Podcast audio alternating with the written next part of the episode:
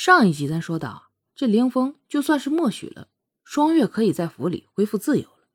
说双月在凌风走以后，也立马收拾了，他准备出王府。双月原来就在王府中发现两个薄弱点，那就是王府与外界只有一墙之隔，且守卫很少。只是双月原来武功不高，很难越过去，担心一旦有了什么动静，不但出不去，还有可能被别人发现。到时候凌风知道了，再加强这儿的守卫。可是现在楚墨被凌风带走了，双月恢复了在王府的自由，这可正是出去的好时机呀！这双月立马带了一身男装，悄悄的来到王府后边清冷的小院，看着这堵高高的围墙，有些激动。我马上就要到外面的世界了。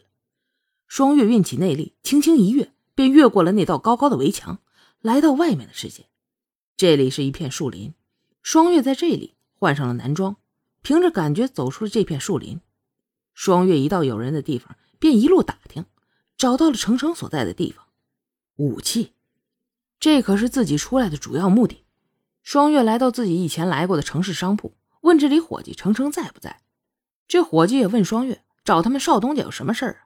双月拿出程程送给自己的蝴蝶刀，交给伙计：“你就告诉你们家少东家，这把刀的主人来了。”程家的伙计虽然不明白这双月到底是什么人。不过看着双月衣着不凡，手中的蝴蝶刀又是自己家商铺的，想来与少东家交情不浅吧？便对双月礼貌的说道：“请稍等。”便拿着蝴蝶刀去找程程了。这会儿程程本来在商铺的内院看账本的，看到进来了伙计，便问道：“怎么了？有什么事吗？”少爷，刚才有人拿来这个找你。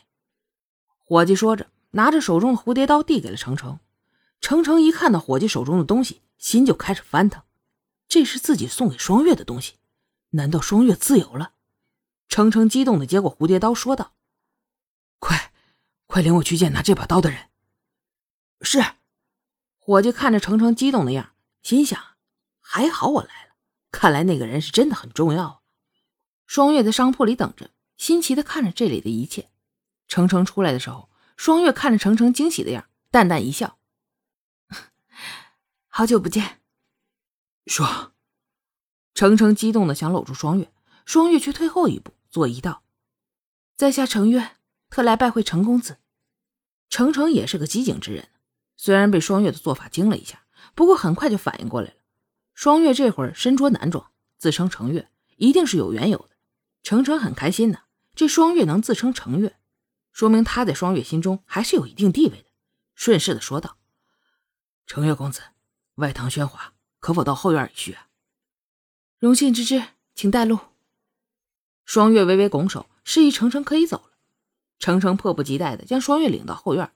一到了没人的地方，程程一把抱住了双月，颤声说道：“双月，我以为这辈子我见不到你了。”双月轻轻的抱着程程：“我要和你做一辈子的朋友，怎么会见不到呢？”相较于程程的深情。双月的拥抱和语气都显得很淡然。程程听到双月说的朋友，心里又是一疼。现在自己和他只能是朋友了吗？双月感觉到程程的难受，然后说道：“我现在已经是王爷的女人了，咱们之间注定不可能了。”双月看着程程痛苦的样，虽然于心不忍吧，但还是明白，这有些话必须要说清楚。长痛不如短痛。齐王爷对你好吗？程程忍住心疼，关心着双月。他对我还不错，你放心吧。不管怎么样，双月都不可能让程程担心的，不能连累了程程啊。啊，那就好。如果他对你不好，我一定会想办法把你救出来的。程程深情的看着双月说道，话语中带着宣誓的力量。双月可不敢直面程程的深情。如果说林峰把自己带走还有什么好处的话，那就是让自己能够心安理得的离开程程，因为双月到后来越来越发觉，自己对程程的感情只是对好朋友的依赖。相较说来，这双月还是对轩轩更有感觉一点。此刻，双月可不想让程程再表白下去了，那会让自己更加的愧疚。双月看着程程，认真的说：“是这样的，我今天来找你是有件事需要你帮忙。”程程是知道的，双月现在出来找自己，一定是很困难的。既然来了，绝对是有事情，很干脆的说道：“什么事儿？你尽管说吧。”双月拿出两张字条，说道：“这个呢，是我设计两件武器，我希望你能帮我做出来。程程接过双月手中的图，看了一下，这种没问题。双月紧接着又说道：“这两件武器不能有你们程家的印记，你也不能让别人知道这个武器出自你们家。总之吧，这件事一定要保密。”程程看着双月一脸严肃的样，轻轻的点头：“嗯，这你放心。只是，你做这个想干嘛？”程程还是担心双月会有危险的。我没事的。双月回避着程程探究的眼神，随后看了一眼太阳，说道。这时间也不早了，我是偷偷出来的，要赶紧回去了。过段时间我会过来拿。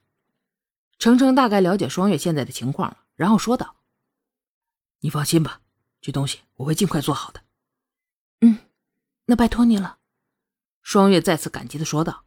“双月，你有什么需要我做的，尽管开口。就如你说的，我是你永远的朋友。”程程再次说道，脸上带着轻松的微笑。他也想让双月放心。我会再来看你的。双月紧紧的抱住程程。如果有天使的话，那么程程一定是天上派下来帮助自己的天使。此刻，双月就是这样想的。程程轻轻的拍了拍双月的头，忍住内心的不舍，将双月送了出去。这双月离开程程之后，走在回王府的路上，突然间被一个小乞丐拦住了去路。双月是一个精明的商人，自然不会理这些寄生在社会的乞丐，轻轻推开了小乞丐，继续往前走。只是突然间，小乞丐叫了起来：“美女，可怜可怜我吧！”小乞丐跟在双月身后，可怜巴巴的说道。双月听到小乞丐的称呼，立马停住了脚步。“美女，这是自己原来那个世界常有的称呼啊！